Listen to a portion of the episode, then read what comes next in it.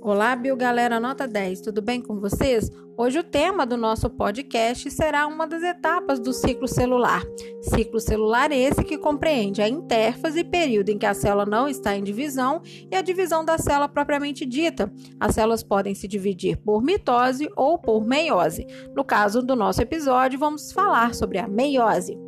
Primeiramente, meiose é o tipo de divisão celular no qual uma célula sofre duas divisões contínuas, gerando ao final do processo quatro células filhas geneticamente diferentes e com a metade do número de cromossomos das células que as originou. Por causa disso, é chamada de uma divisão reducional.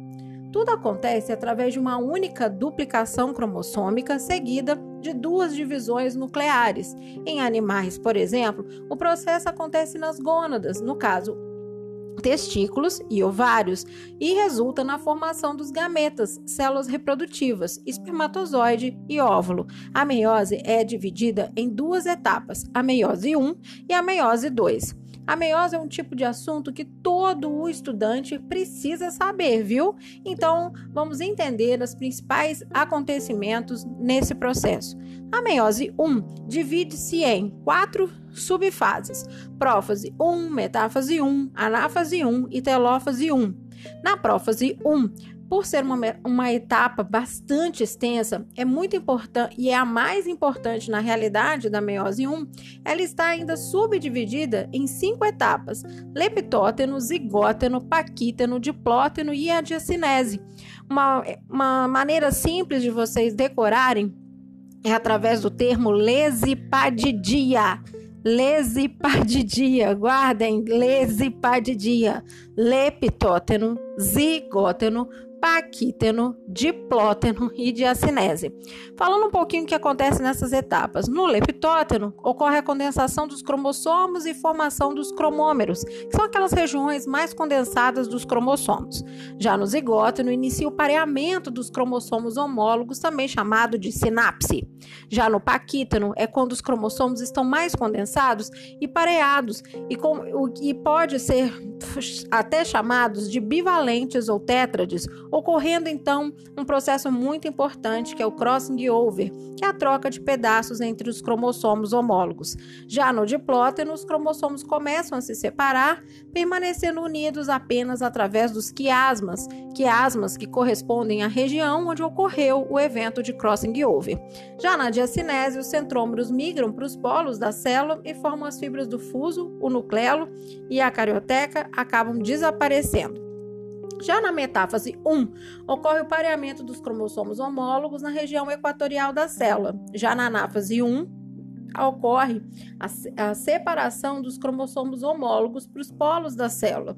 E na telófase 1 ocorre a divisão do citoplasma, citocinese, e como resultado são formadas duas células haploides.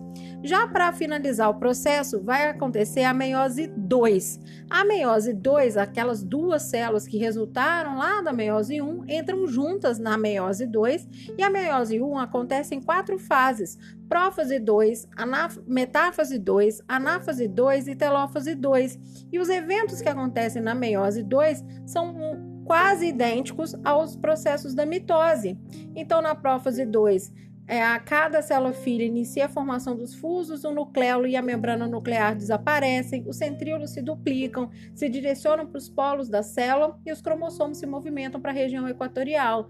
Na metáfase 2, os cromossomos voltam ao, do, ao polo equatorial, com as cromátides unidas ainda pelo centrômero e ficam os cromossomos então alinhados bem no meio da célula. Já na anáfase 2 separam-se as cromátides irmãs, que são aí puxadas pelas fibras do fuso em direção aos polos opostos, e na telófase 2 reaparece a carioteca, o nucleolo é reorganizado e o citoplasma se divide novamente, agora dando origem a duas células filhas haploides. Por isso, no total, são é, o resultado final então da meiose são formados quatro células. A meiose 2, portanto, é bem parecida com a mitose, ou aqui ocorre a duplicação e separação do material genético e em conclusão com a divisão do citoplasma. Completa-se assim então esse processo gerando quatro células haploides diferentes uma das outras, ou seja, com grande variabilidade genética e fato esse relacionado com crossing over. Então, esse foi o nosso podcast de hoje, falando um pouquinho sobre o processo de meiose. O mais importante é vocês saberem que na meiose são formadas quatro células, com metade do número de cromossomos da célula original e todas elas diferentes por causa do crossing over. Um beijo e até o nosso próximo episódio.